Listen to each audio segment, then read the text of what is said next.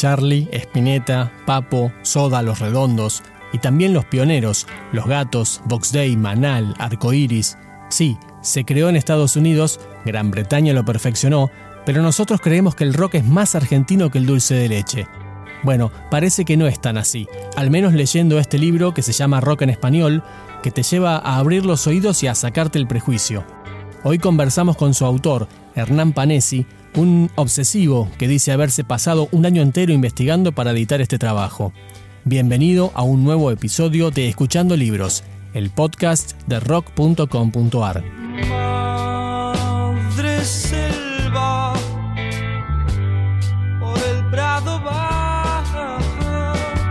Hernán, primero, mil gracias por tu tiempo y te propongo empezar por eh, la misma pregunta que hacemos siempre. ¿Por qué un libro sobre rock en español? Bueno, gracias a, vos, Diego. Gracias por invitarme. Em, ¿Por qué un libro de rock en español? Por muchas cosas. Primero porque me lo, encomendaron. y eso lo vuelve todo bastante alucinante. Es la primera vez en mi carrera periodística que... Carrera, ¿no? Suena así como ampuloso. En mi vida periodística que, me, encargan un libro. Eh, este es mi cuarto libro, después de Periodismo Pop, una, eh, Periodismo Pop, Porno Argento, Una puerta que se abre, y el cuarto Rock en Español, y es la primera vez que me encomiendan un libro. Yo creo que tiene mucho pretexto que me lo hayan encomendado porque ellos sintieron que podía darle una mirada a la historia del rock de, América Latina.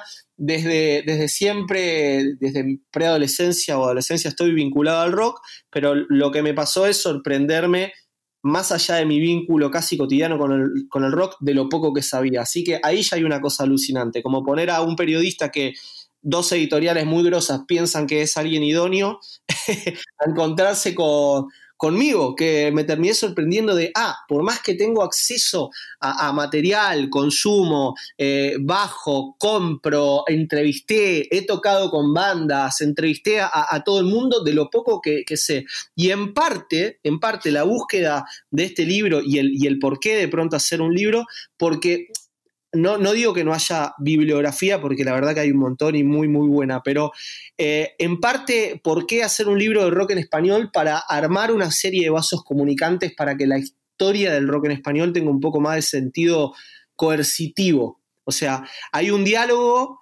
que, que siempre sucedió así como medio, cada quien cuenta su historia, y, este libro de rock en español cuenta una historia posible de todo el bloque, ¿entendés? O sea, hace, hace un repaso histórico de, los hitos y la injerencia del rock en español, eh, sobre todo como fenómeno casi eh, simultáneo con el rock de Estados Unidos y el rock de Gran Bretaña, que esa es una de las cosas más alucinantes que también descubrí. Y esto en parte se da a esa mirada eh, mirada de niño, mirada despojada y mirada curiosa con la que conté esta historia. La historia del rock en español es rica porque, porque es eh, prepotente, porque tiene desparpajo, porque es original, porque tiene artistas realmente alucinantes, artistas que han cambiado el destino eh, de, culturas enteras, de países enteros, que, entendieron que detrás de esa melodía, que detrás de esa, de esa letra, que detrás de ese ímpetu en el escenario,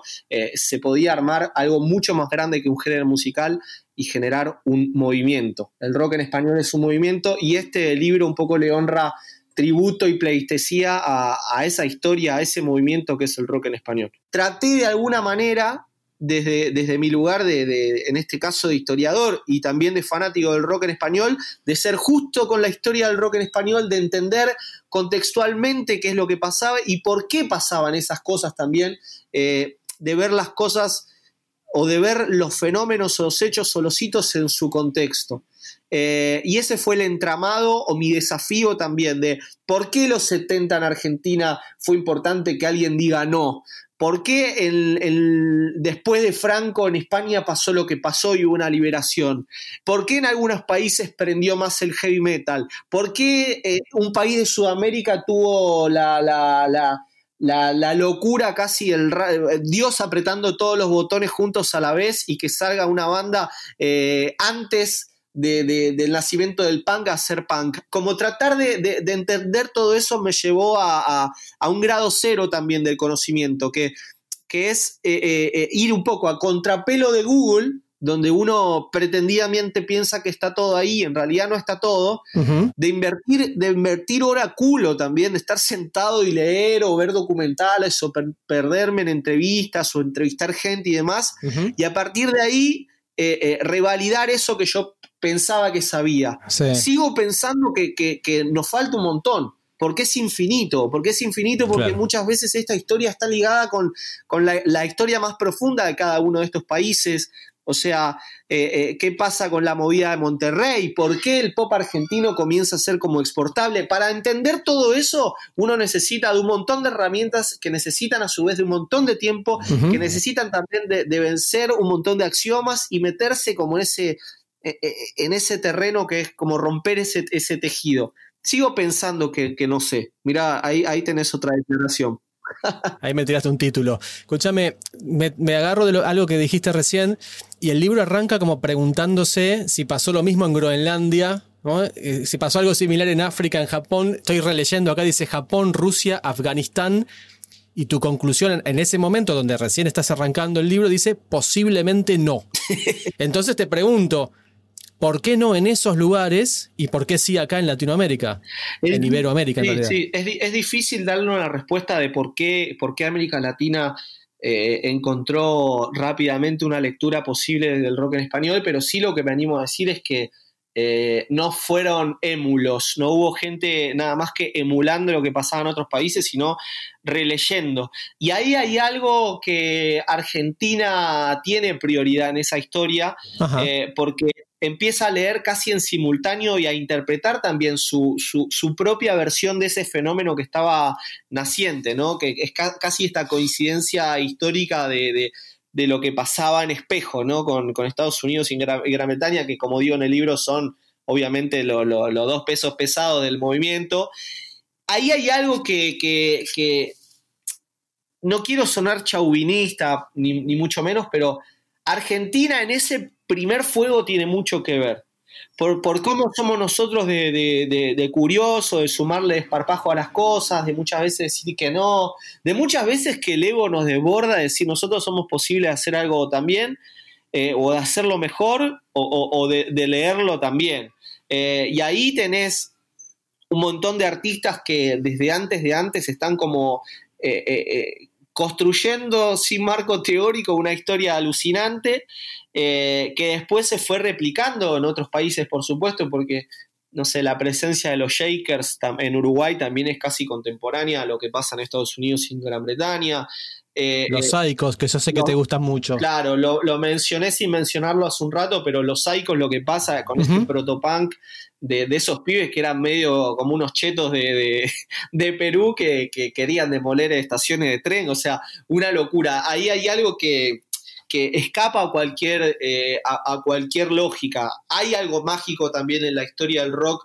Eh, en, español digo también, no digo solo de América Latina, porque eh, en España pasa algo también. Algunas cosas son fomentadas desde la coyuntura, ¿no? Como la, la lectura, la lectura política de lo que pasa en Argentina en los 70, bueno, rock.com.ar ha hecho también un montón de, investigación al respecto y siempre brinda, brinda data, por lo cual no es novedad, pero, pero ahí pasa algo alucinante de cómo un, movimiento juvenil empieza a oponerse de formas a veces metafóricas y a veces como mucho más claras a algo que, que advertían como como, como negativo y algo como que advertían que, le estaba restando mucho a su propia sociedad. Vuelvo a España, lo que pasa, lo que pasa en el post-franquismo con la, con la movida madrileña, que después termina bautizándose la movida, eso es algo también inherente a, su propia coyuntura. Y ahí hay como, como fuegos que, se van prendiendo, vaya a saber uno por qué. De pronto Argentina tiene el privilegio de tener tuvimos un Maradona, nos salió un Messi, y acá tenés en el mundo de la música conviviendo a, Charlie García con Luis Alberto Spinetta. O sea, eh, eh, no puedo ni pensar la dimensión casi casi mágica de que tengamos a esos artistas, que van destrabando también porque son un poco, no sé, antenas de, ideas que, vaya a saber de dónde, de dónde corno vienen. Así que algunas cuestiones responden a la coyuntura, algunas a, lecturas eh, comerciales también, porque nosotros en algún momento... Em, tuvimos como intenciones de, emular de una forma más comercial. Y, voy a citar no para bardear, sino todo lo contrario, para darle un poco de, espacio y cabida histórica al Club del Clan, por ejemplo, que era como una lectura del, rock divertido de Estados Unidos y hacerlo amable y medio rosita y medio, bueno, a, ojos de hoy bastante estupidizante, pero que había una lectura ahí de, no sé, Johnny Tedesco, Parito Ortega, todos esos tipos estaban como leyendo lo que pasaba. Más adelante Sandro eh, se convierte en nuestro Elvis, primero como emulación y después yendo hasta el fondo con su personalidad alucinante, que, es un tipo que, no sé, al día de hoy, no, o sea, no, no, no, puedo ni, ni mencionar lo, lo grande que es.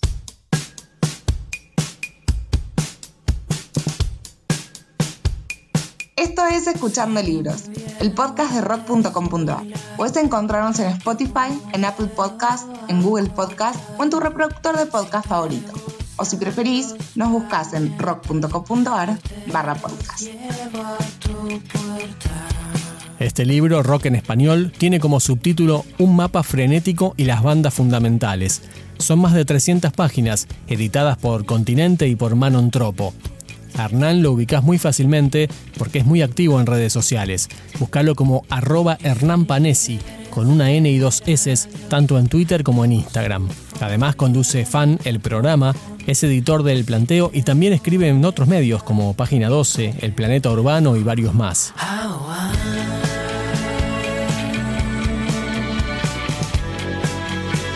Te confieso que cuando arranqué a leer esta guía vi que empieza con Alaska, como decíamos recién, y sigue con Amparanoia y no está Almendra. Fui a la I, encontré a Ilia Kuriaki, sigue con Instituto Mexicano del Sonido, que la verdad no tenía ni idea que existía, y no está Invisible. Claro. Fíjate esto, la J arranca con Jarabe de Palo y no está Jade. Claro. La P salta de Patricio Rey a Poligamia, que son los colombianos, y que no está Pescado. En la S pasas de soda a sumo y no está Spinetta. La verdad, te confieso, te estaba llamando para cancelarte porque no tenía sentido hablar con vos si, si no me lo incluías hasta que encontré que Spinetta está en la L de Luis. Claro. Menos mal, claro, Panesi, menos mal. No, no poner a Spinetta era un suicidio directamente y, me tengo que ir a Por eso te estaba por cancelar la nota. No, no, no, de hecho todo lo contrario. La, decisión de poner a Spinetta solo es justamente porque tuvo tantas agrupaciones que son alucinantes. Bueno, claro. Eh, recién repasaba y una es mejor que la otra, porque Almendras alucinante, Invisible es alucinante, Pescado Rabioso es alucinante y todavía no tenía ni 20 años, me parece, este tipo no, de... pero igual, más allá del chiste, le dedicas a Spinetta creo que los adjetivos más fuertes del libro, ¿no? Porque lo mencionás como el artista definitivo. Eh, sugerís luego que luego de su muerte la música pudo haber perdido el rumbo. Y cerrás diciendo que se lo extraña por ser el gran poeta del rock argentino. Sí, sí. ¿Por qué tanto, tanto adjetivo para Spinetta? Justifícamelo. Pone cualquier tema y, y ya está. Está muy bien. Pone un tema de Spinetta. O sea, la obra. A ver, hay artistas que no alcanzan las. Y, me, estoy tratando de despojar de lo fanático que pueda llegar a ser de, estos, de estos tipos, ¿no? Que naturalmente lo soy. Pero hay artistas que no alcanzan las palabras para definir la, la, importancia y la dimensión que tienen en términos históricos, te estoy diciendo, ¿no? Porque musicalmente son alucinantes, pero eh, lo que te decía recién, este tipo tuvo, no sé, tres agrupaciones alucinantes.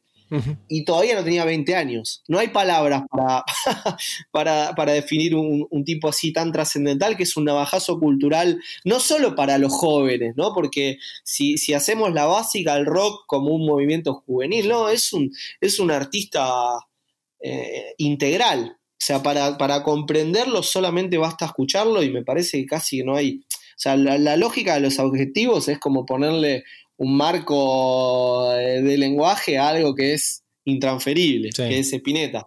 Eh, y la decisión, de, la decisión por ahí, no estética, sino editorial, de, que vaya Spinetta solo, tiene que ver, sí, con de alguna manera aunar todo el recorrido eh, y que estos artistas que son muy grosos, que tuvieron muchas agrupaciones, tengan como una entrada. La entrada de Spinetta dentro del libro es una entrada bastante extensa, que a su vez responde también al mismo criterio porque no hay ninguna que sea hiper larga. Todos más o menos tienen la, dimensión que, que, podían tener, no digo que se merecen porque se merecen mucho más, ¿no? Pero la dimensión que podían tener dentro del libro y te voy a, les voy a decir y te voy a decir una, una curiosidad, la foto de Luis Alberto Spinetta dentro de la entrada, que es una foto bellísima, donde él está así como muy concentrado, atrás se ve una luz, ¿no? Como es una foto muy, muy peculiar, es una foto inédita, es una foto que me cedió eh, Gabriel Patrono, que es un gestor cultural y en ese momento era un adolescente atorrante que iba a los, a los recitales con una cámara de fotos analógica, que cuando estaba terminando este libro, un día voy a merendar con él, a, nada, a ponernos al día, a tomar unos mates, a ver en qué andamos, me dice, Hernán, mirá lo que tengo, y me mostró un archivo alucinante de fotos inéditas de gente que uno piensa haberlo visto todo, y cuando me empezó a mostrar, le digo, Gaby, por favor, tenés que darme parte de este material para ilustrar el libro, y te digo, no solo por esta foto de Spinetta, sino por algunas otras que van a ver por ahí, el libro ya sale más caro naturalmente. Como eh, después de esa foto, ya el libro es mejor, el libro tiene otra pretensión, el libro eh, termina de tener sentido, porque hay una foto, y la de Spinetta es el claro ejemplo. O sea, ver una foto de, entre comillas, de época de Spinetta que no vimos, ya garpa, garpa toda la experiencia. Para los que son fan, eh, les va a cebar muchísimo y para los que tienen un acercamiento con el rock y por ahí, insisto, quieren como terminar de seducirse, esas fotos son, son alucinantes. ¿Cómo te manejaste con los límites del rock? No por la discusión sobre qué es rock y no es rock, que la verdad que no llega a ningún lado, sino por el aspecto práctico a lo mejor de, decidir qué artista debería ir y qué artista no. ¿Tuviste algún mambo por ese lado o fue indistinto? No, a ver, e, e, es re interesante lo que planteas. Es re interesante porque justamente hay una parte de, del rock como género que es la parte más ortodoxa y sobre todo tiene que ver con eh, seguidores y especialistas que ven todo como una cosa como muy dogmática. Entonces hay cosas que sí y cosas que no, por eso en algún momento quienes escuchaban a Soda se perdían de los redondos y viceversa, ¿no? Como vivir la cuestión como una ortodoxia. Y, justo, te, justo te mencioné dos bandas que Soda Stereo es rock, es pop, tipo, ¿qué, qué es? Eh, eh, eh, los redondos, ¿qué es también, de, paso? y la, la decisión en tal caso de encarar el libro de rock en español fue sentirlo más como un pulso o como un movimiento que como un género musical que responde a tal o cual patrón. Básicamente lo hice porque soy alguien más omnívoro en sus consumos culturales, alguien más desprejuiciado también y le veo en este despojo de, estructura, le veo lo interconectado que está todo y cuando vos entrevistás a los músicos y tal, están mucho menos encasillados que lo que uno podría pensar. Y esto lo ves, por ejemplo, no sé, en el indio recomendando a Woz. Fin, fin. O sea, eh, entiendo al rock no como un género musical nada más, sino también como un movimiento que trasciende lo, eh, eh, al género musical y que tiene vasos comunicantes con otras cosas, ¿no? Como, como, como un pulso, como una manera de, encarar la vida, como con el desparpajo. Fíjate que, y, voy a traer una de las polémicas para mí absurdas que hubo en el 2020 con respecto al diálogo de los traperos y el rock, ¿no? Como en un momento Charlie, Charlie García enojado con, con Duki, que estaba tocando con una filarmónica y con autotune, y después Charlie dijo, bueno, que, vivan los instrumentos o que viva la música tocada o cantada, una cosa así, y que eso después por H por B se fue instalando y escalando eh, y, terminó con, por ejemplo, Trueno diciéndole a Bebe Contempomi, somos el nuevo rock and roll. Y lejos de, lejos de parecerme eh, una falta de respeto, yo entendí lo que quiso decir Trueno y ahí justifico esto de que el rock es, es un pulso o un movimiento más que un género musical. Trueno lo que estaba diciendo es, los raperos eh, o los traperos o, o algo por el estilo, somos el nuevo rock and roll. Lo que quería decir es, Ahora nosotros somos los que estamos rockeando, pero el rock casi como un modo de vida, como un estamento o un postulado así como muy, muy grosso. Y me pareció, lejos de, sentirlo como irrespetuoso, todo lo contrario. O sea, el flash del pibe que tiene 17 años es ser un rockero, por más que haga otro género. Y en esa justificación, por supuesto, Trueno no está en el libro, pero sí me estiro a lo que pasó en la movida madrileña, que musicalmente fue pop, pero que había una impronta muy rockera. En esos grises me metí, en esos grises también fui respetuoso y hasta esos grises me estiré y ahí por ahí sí está mi mano de decir, bueno, no seamos tan ortodoxos y, veamos las cosas en su contexto y, no hagamos una cosa, si querés, más ontomológica de, agarrar el bisturí y cortarlo, pero no ser prejuicioso con lo que nos encontramos. Lo dicho de la movida, sonaba pop, pero eran rock.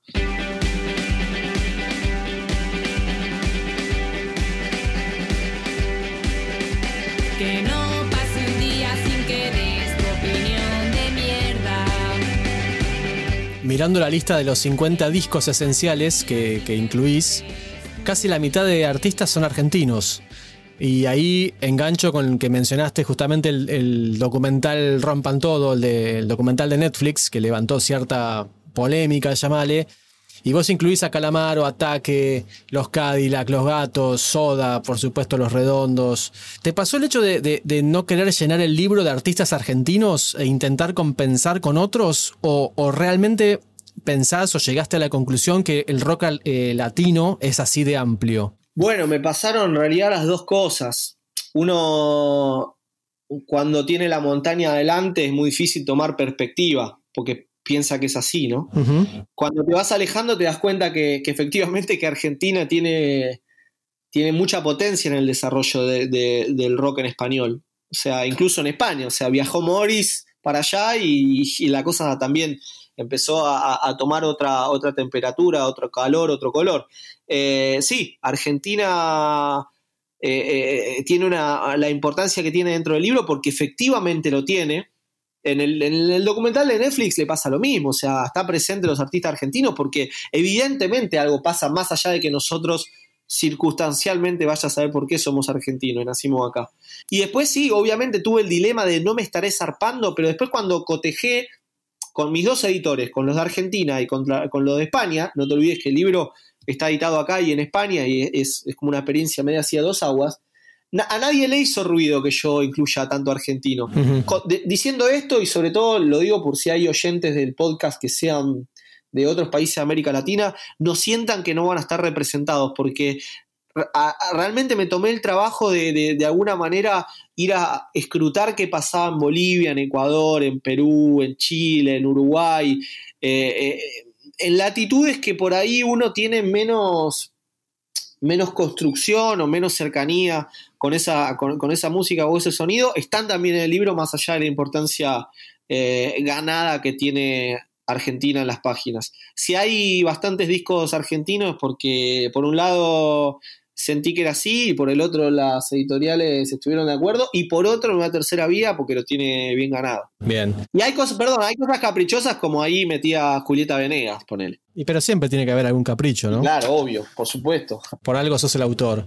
Escúchame, ¿hay algo en común en el rock en español? ¿Hay, como elementos que se repitan en todos los países? ¿Algo puntual que, los caracterice? O, te parece que es tan diverso, tan heterogéneo que, no hay así una línea que, lo una? E, encuentro algunos, algunos puntos en común, sin duda, sin, sin duda. Obviamente cuando el pop eh, se vuelve así como material de exportación. Eh, hay como o fotocopias o gente que emula o, y pienso en el pop porque fue Soda Stereo el que empezó a hacer esa cosa de Forexport, ¿no? De la banda que, se hace grande en México y después es famosa en toda América Latina y sus canciones llegan. Eh, cuando son corrientes así, hay continuadores y hay, y hay cosas que se parecen, pero como bien vos dijiste, Diego, América es tan grande y es tan vasta y a su vez, estando cerca, somos muy distintos porque Argentina en algunas cosas se parece a Chile, pero en otras tantas no. Los momentos históricos a veces coincidieron, a veces no. Los consumos culturales de cada país a veces se parecieron y otras tantas veces no se parecieron un carajo.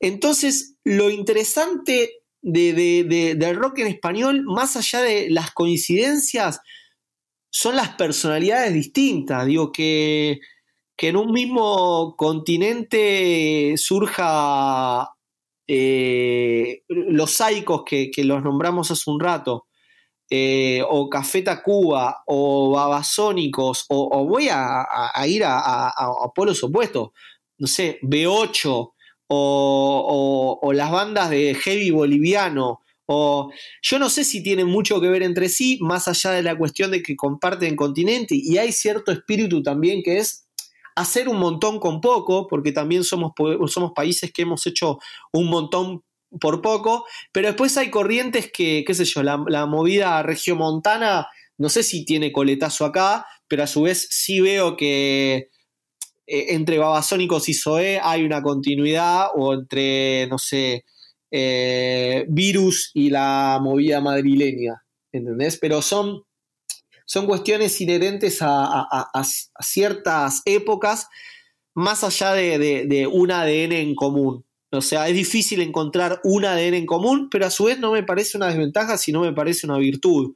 Como cada ola, cada corriente o cada tiempo, cada país le ha impregnado a, eso un, color particular y eso es lo buenísimo y eso es lo que amplía también el paladar.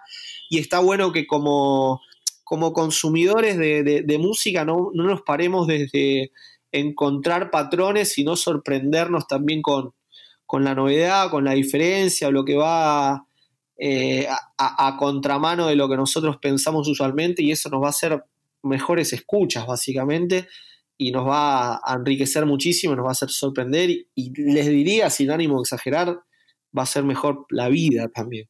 Creo que uno de los grandes aciertos de tu libro está en, resaltar de alguna manera el, valor de las líneas de tiempo, ¿no? En cómo van evolucionando los, distintos movimientos, los géneros, los sonidos incluso, como que nada empieza de la nada, ¿no? Y en algún momento metes una frase fuerte también, me parece, que dice, te lo cito textual, el rock es el mayor grito entre todos los gritos. Es el mapa que mantiene latiendo las venas abiertas de Iberoamérica. ¿Te parece que el rock sigue vigente y que, sigue siendo representativo? La discusión de dar por acabado al rock es algo que surge, surge todo el tiempo. Casi es un estado natural de querer matarlo al rock, pero como no es un género y es algo más grande, ahí le puse grito, pero podría haberle puesto otra palabra, es muy difícil que, que muera o es muy difícil que acabe. O sea, el otro día estaba viendo el Buenos Aires Trap, a mí me gusta mucho la cultura hip hop, le hicieron una entrevista a Neo Pistea, que es un pibe que debe tener 22 años, digo pibe, pues ya tengo 34 y los de 20 me parecen unos pibes, ¿no? que decía, mi, le, mostraban fotos y él reaccionaba a estímulos, ¿no? Como decía, bueno, Duki, mi hermano, tal, no sé qué, Cerati, el mayor ídolo de mi vida.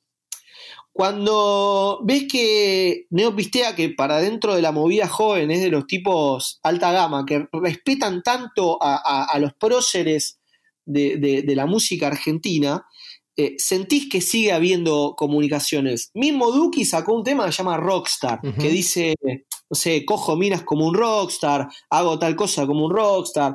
No dijo hago como un trapper. O sea, su referencia y su marco teórico y su modelo de representación estaban en el rock.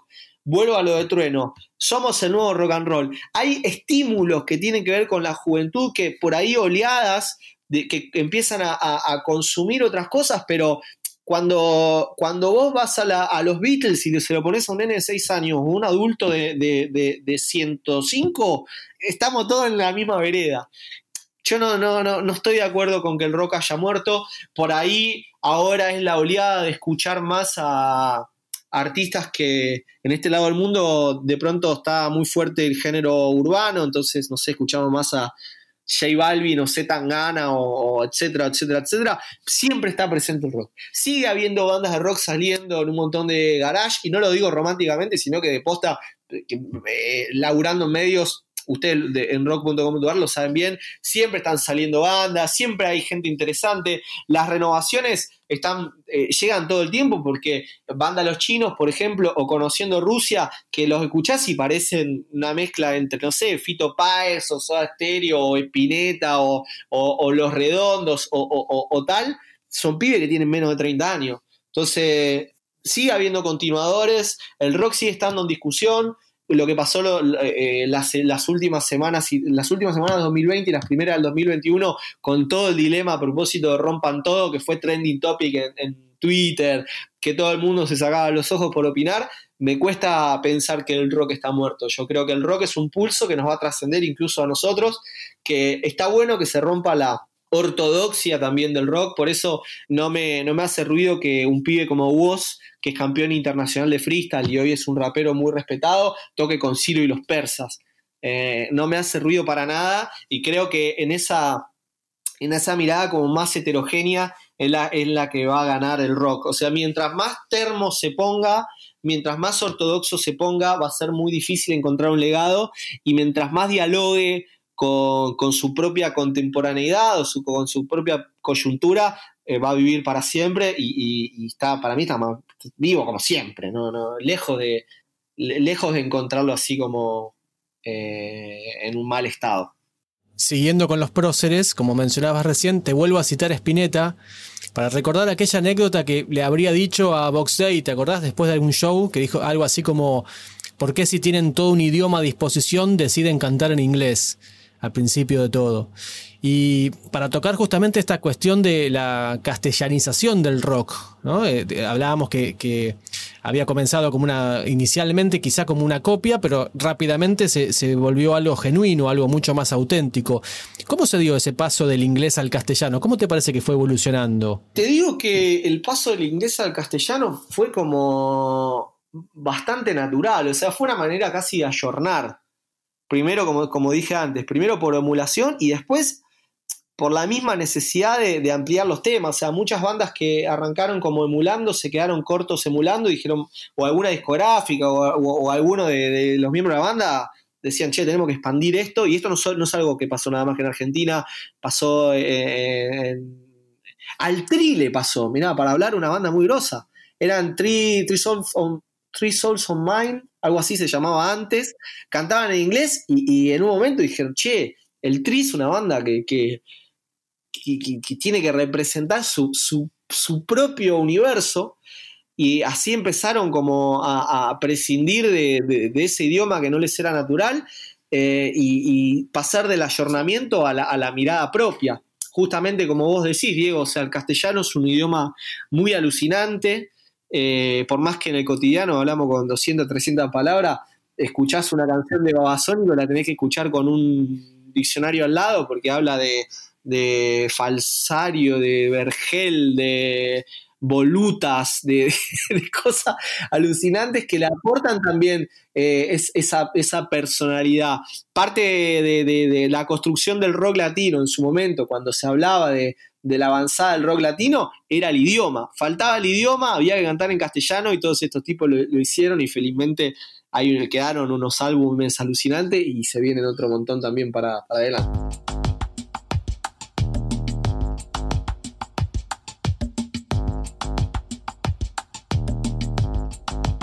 Hernán, las dos últimas. Primero, te propongo que nos olvidemos del rock argentino. ¿sí? Y, nos menciones un puñadito de artistas que deberíamos conocer sí o sí para no ser tan cerrados. Digo, más allá de los obvios, para ignorantes del rock en español como yo. No, vos no sos un ignorante del rock en español, no me jodas. Sí, créeme que, créeme que sí. Eh, el 99% de, de mi universo está en el rock argentino, pero estoy seguro que a muchos les debe pasar lo mismo por prejuicio, por desconocimiento, por qué sé yo, por un montón de cosas. Y como bien decías vos que este libro tiende a, abrir puertas jugando un poco con, con los títulos de tus libros anteriores, me parece que justamente se, te podés permitir esto, ¿no? De decir, bueno, está bien, hay algunos que son bastante obvios por, por, lo masivo que han sido, pero seguramente hay algunos muy valiosos que has descubierto o que conocías de antes y que nos puedas aportar para justamente limpiar un poco las, las, orejas. Dale, dale, está bueno, está bueno. A ver, vamos a hacer un recorrido medio por países. Bueno, de España les voy a decir, más allá de, de, los totem tipo Héroes del Silencio, ¿no? que está, está clarísimo, el libro arranca con Alaska y Dinarama que es un personaje alucinante en sí mismo que ya vale la pena conocer, que es una mina que surge como personaje del underground de, de, Madrid, siendo ella mexicana, eh, tiene un papel en la primera película de Pedro Almodóvar, Pepi, Lucy Bomb y otra chica del montón,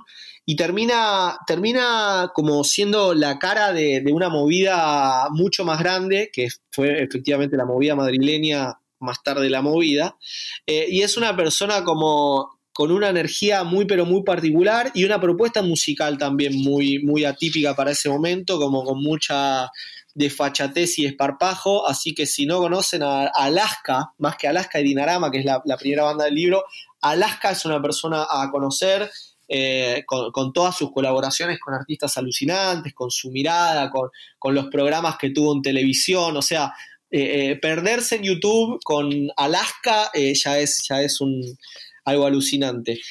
ok, España, vamos con eso. Listo, agendado. Dale, check, check, España. a ver, a ver, a ver. Te tiro yo, México. Con México, con México voy a decirte por ahí algo menos obvio porque eh, eh, no es estrictamente rock por, cómo juegan ellos, que son los Institutos Mexicanos del Sonido, que es una banda que también en su propio desprejuicio hacen unas cosas como muy, muy marcianas eh, y, juegan a romper todos los géneros y eso también me parece interesante en vistas al futuro. Instituto Mexicano del Sonido es una banda con, como que le mete además música electrónica a todo ese combo y, agarra desde cumbia hasta rock y hace como unas mezcolanzas alucinantes, así que esa sería otra, otra recomendación. Perfecto. A ver, bueno, de, de Chile eh, me gusta lo que pasó en los últimos años. Eh, el pop ha encontrado una, o ha entronizado un montón de, ideas alucinantes. Eh, está buenísimo todo lo que pasó en el pop chileno de los últimos años, desde no sé, Francisca Valenzuela hasta Denver, porque tienen como su personalidad, tienen como su sensibilidad, tienen como su manera de ver el amor, de ver la música, de ver las relaciones, como muy, muy curioso.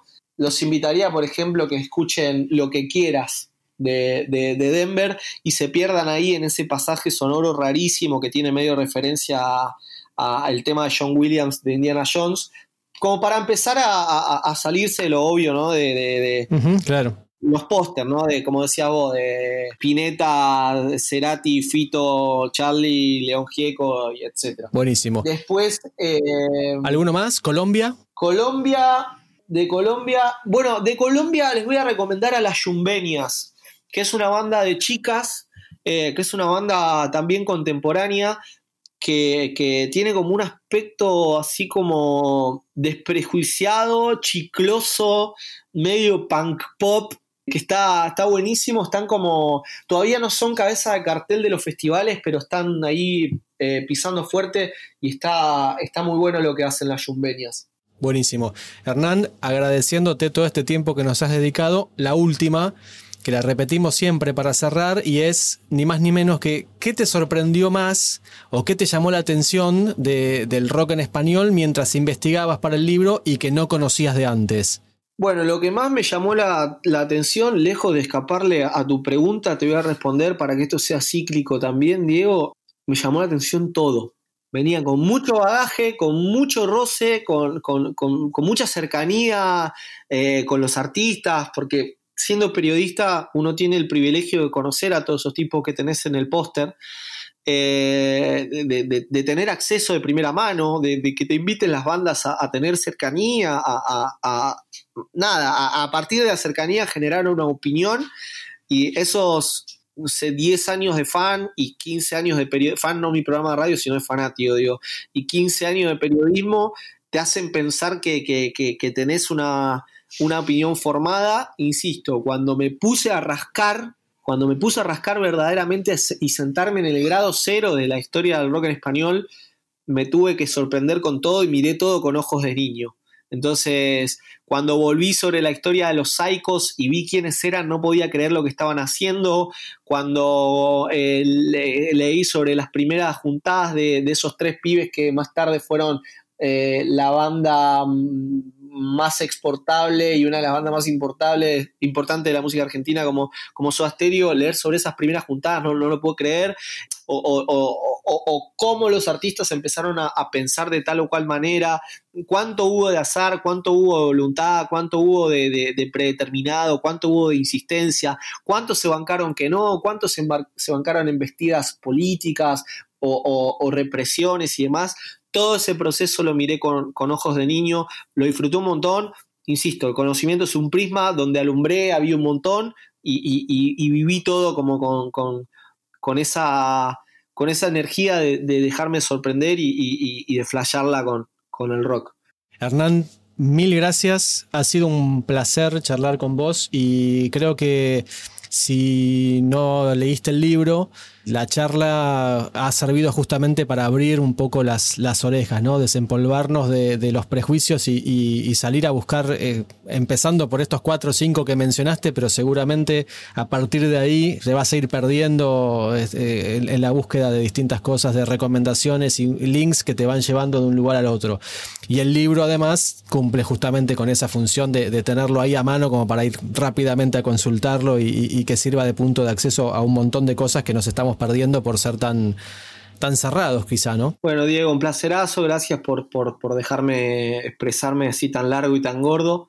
No, no sobran, digamos, las oportunidades, así que, digo, de hablar así tan, tan, tan tranquilo y poder desarrollar un poco más de, de, idea, de opinión, así que te lo, te lo agradezco, se lo agradezco a todos ustedes, ojalá que eh, quienes estén escuchando este podcast se sientan interesados en el libro eh, mi mayor deseo es que, le llegue, que sea accesible, que sea eh, eh, ATP, no es un libro que es novea, no es un libro que, expulse a los neófitos, no es un libro que, se sientan zarpados los que saben, sino que trate de que sea mesurado, atractivo, internetero, que tenga esa pluma así como pop, que no aburra y que y se puede contar historia de una manera entretenida y que todo eso eh, vivan el libro y que eso lo lleve a ustedes es mi mayor deseo, así que ojalá que eso pase y desde ya muchas gracias a todos por escuchar y a vos Diego por, por invitarme.